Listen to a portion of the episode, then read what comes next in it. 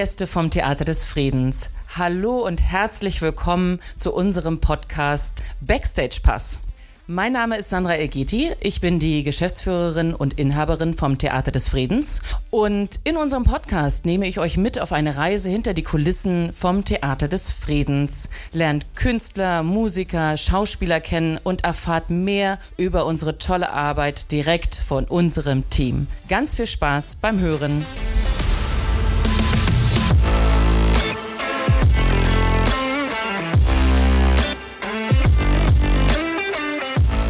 Moin und herzlich willkommen zum Backstage Pass. Akt 1, The Show Must Go On. Sandra Elgeti, die Geschäftsführerin und Inhaberin, sitzt mir gegenüber und ich darf heute sie interviewen. Hallo Sandra, wie geht's dir? Hi Laura, äh, mir geht's sehr gut, vielen Dank. Ich hoffe, es geht ja auch gut bei diesem heiß, heißen Wetter heute. Ähm, nö, alles schick, äh, die Ferien sind vorbei und von daher geht's jetzt wieder los und ich freue mich. Ja, nächste Woche Freitag, 26.08. Es geht wieder los, TDF öffnet. Wie fühlst du dich dabei? Sehr gut. Ich freue mich unfassbar, dass wir die Türen wieder öffnen können. Ähm, ja, und dass es einfach wieder losgeht äh, mit so viel Programm, so viel bunten Programmen, was wir vorhaben und ähm, ja, die Hansestadt ähm, sozusagen wieder mit etwas mehr Kultur belebt wird. Das klingt doch fantastisch. Ihr wart jetzt zwei Jahre lang geschlossen durch Corona und durch den Umbau. Wie verlief es? Wie geht's dir damit? Was, was war so los? Ähm, ja, ich glaube, zu Corona muss man gar nicht mehr so viel sagen. Ich glaube, es war für alle hart oder ist immer noch für alle hart. Ähm, das waren wirklich zwei sehr ja, dramatische Jahre ähm, und es ist ja auch immer noch nicht vorbei. Wir sind ja mitten in der Wirtschaftskrise ähm, und ja, auch der Umbau ähm, verzögerte sich doch stark äh, und äh, tatsächlich ähm, sind wir immer noch nicht ganz fertig. Äh, ich würde mal sagen, hier und da muss noch ein kleiner Pinselstrich angesetzt werden und äh, vielleicht das andere, ein oder andere verlegt werden. Aber ich denke, pünktlich zur Eröffnung sind wir dann auch fertig und startklar. Ja, durch, Zeit, durch den Zeitdruck wird ja sowieso immer alles etwas besser wahrscheinlich. Absolut. Auch. Und absolut. aufregender. Es darf ja nicht langweilig werden. Nee, das wird es hier auf keinen Fall. Sehr schön. Wie kam es eigentlich zu dem Umbau? Habt ihr Corona genutzt oder war das sowieso schon geplant? Jein, also ja und nein. Ich hätte das Theater des Friedens gerne am Anfang direkt umgebaut, aber äh, um etwas umbauen zu können, muss man natürlich auch erstmal Geld verdienen. Und deswegen habe ich sozusagen diese Zeit genutzt, um wirklich, also wir, wir reden jetzt hier von fast einem Jahr, die der Umbau jetzt schon verläuft, mit allem drum und dran, äh, habe diese Zeit genutzt, die wir geschlossen haben. Und man darf auch nicht vergessen, ähm, durch Corona hat man viele finanzielle Unterstützung bekommen, auch auf der Ebene, ähm, so dass ich also auch ähm, die Klimaanlage mit diesem Filter einbauen konnte, was ich toll finde, weil wir damit natürlich auch eine Möglichkeit haben, den Gästen einfach mehr Freiheit und Sicherheit zu geben. Und ich habe durch den Umbau mehr Sitzplätze geschaffen schaffen, was mir natürlich oder hoffentlich auch helfen wird, ähm, falls äh, es wieder eine Tendenz gibt äh, in Richtung äh, Abstand und so weiter, dennoch geöffnet zu haben und äh, ja, die Veranstaltung einfach weiterhin laufen lassen zu können. Und ein paar kleine Veranstaltungen habt ihr ja auch schon getätigt, so wie zum Beispiel das Hansa-Spiel oder auch ein Champagner-Talk habt ihr hier aufgenommen. Ging genau. das trotzdem auch durch den Umbau oder war das sehr störend? Nein, nein, das war gar nicht störend. Also wir hatten auch in der Zwischenzeit äh, verschiedene Firmenveranstaltungen, weil die Firmen mussten ja auch alle ihre äh, quasi Weihnachtsfeiern nachholen. Wir hatten Abibälle drinne, Geburtstage, ähm, auch äh, ich glaube ein Konzert war auch mit drinne zwischendurch. Ähm, das, das ging alles äh, reibungslos und jetzt auch die Hansa-Übertragung war völlig in Ordnung. Also wir reden hier wirklich nur noch so von ich sag mal, Kleinigkeiten, ja, also die man nicht unbedingt auf den ersten Blick sehen würde. okay, sehr gut. Ja, wie ist eigentlich die Geschichte hinter dem Theater des Friedens? Wie bist du Geschäftsführerin geworden? Was steckt eigentlich mit hier in den alten Gemäuern? Mhm. Ja, ist ein, ein sehr traditionsbewusstes oder gealtertes Haus, ähm, das 1913 errichtet wurde und tatsächlich auch von einer Frau eröffnet wurde. Es war mal ein Kino, also es wurde als Kino eröffnet und ähm, ja, dann wie die Geschichte halt so war, ähm, Zweiter Weltkrieg, da wurde es ähm, zur Hälfte zerstört und dann wieder aufgebaut äh, und in der DDR-Zeit als Clubkino sozusagen weitergeführt.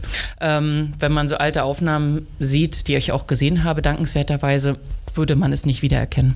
Also es war wirklich innen drin wie ein Kinosaal, wie, wie man jetzt in einem Kinosaal sitzt, also von unten nach oben, nur mit Sitzreihen.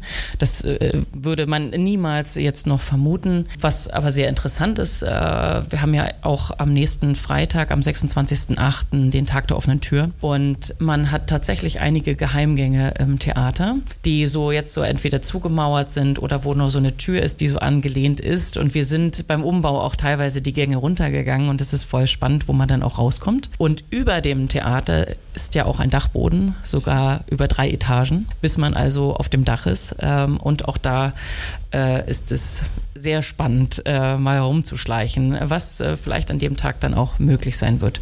Ja, und zu deiner Frage, wie ich also Geschäftsführerin geworden bin, ähm, ich, ich bin ja schon sehr lange kulturell unterwegs. Ähm, ich habe frühe Musik gemacht und habe hier in Rostock die ganze Zeit auch beim Kabarett Rostock gespielt. Und ja, irgendwann kam mir die Idee, ich hätte eigentlich total Lust, ein eigenes Kabaretthaus zu haben.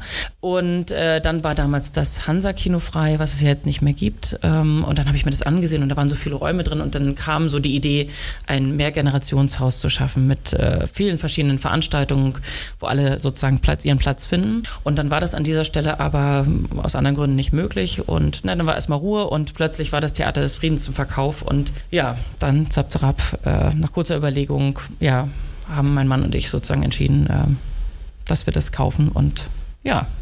Cool, wie findet man so einfach das Theater des Friedens zu verkaufen? Also ich meine, das ist ja nicht bei eBay Kleinanzeigen einfach mal so reingestellt. wie wie kamt ihr darauf? Das ist eine gute Frage. Ähm, Ehrlicherweise weiß ich das gar nicht mehr. Ich, vielleicht stand es sogar bei Immobilien Scout drin oder ähm, ich glaube, der, der Bruder von meinem Mann hatte irgendwie äh, was geschickt bekommen. Ich, ehrlicherweise weiß ich es tatsächlich nicht mehr. Es war irgendwie nur klar, äh, das ist eine einmalige Gelegenheit. Ja, ähm, wer weiß, was sonst damit passiert wäre. Und es ist ja auch ein, ein einmaliges Haus hier in Rostock äh, und auch ein, ich finde, ein sehr wunderschönes Haus.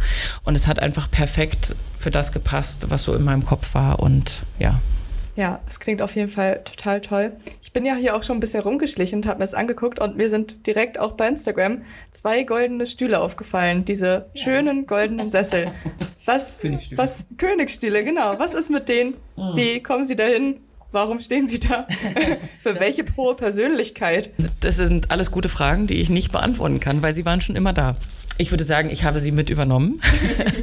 äh, Altbestand. Und ja, die goldenen Stühle sind natürlich ein äh, gern gesehenes und beliebtes ähm, Foto, sowohl von Künstlern als auch von Gästen. Und ähm, wir versuchen sie einfach wieder irgendwo unterzubringen im Theater des Friedens, sodass also unsere Gäste auch die Möglichkeit haben, einmal in einem goldenen Stuhl zu sitzen.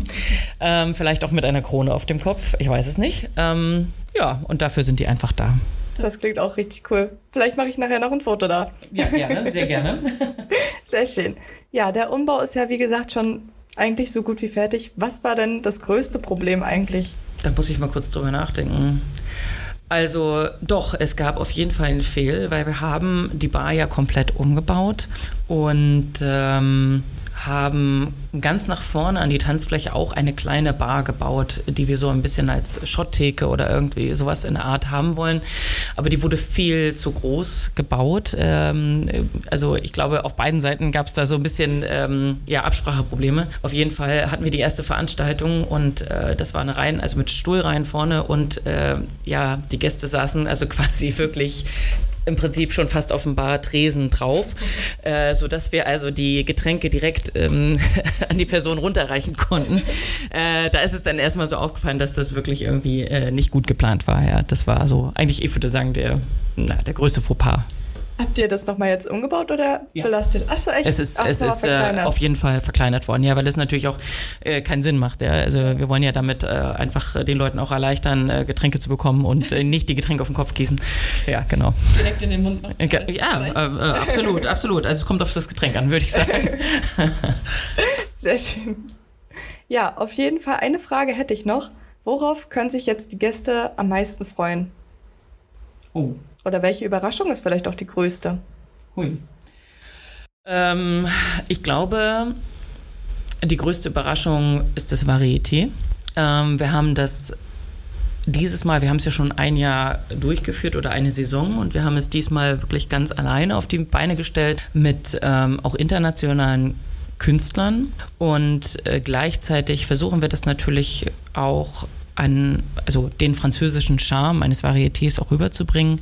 Und ich finde, das Varieté gehört einfach hier in das Haus rein, vom ganzen Charakter her. Und so wird es also zu diesen Varieté-Veranstaltungen exklusiv nur zu diesen Veranstaltungen ein französisches Menü geben. Und ich finde, das ist schon was, was Tolles, was vielleicht auch ein bisschen Überraschung sein wird. Ähm, ja, und ansonsten also ich finde, es sind ganz viele tolle Veranstaltungen drinne und das Schönste ist für mich einfach, dass ich, also wenn ich jetzt Gast wäre in meinem eigenen Haus, dass ich sozusagen was zu essen und zu trinken bekomme während einer Veranstaltung und so einfach einen runden Abend habe. Und ja, ich denke, das ist einfach das Schönste.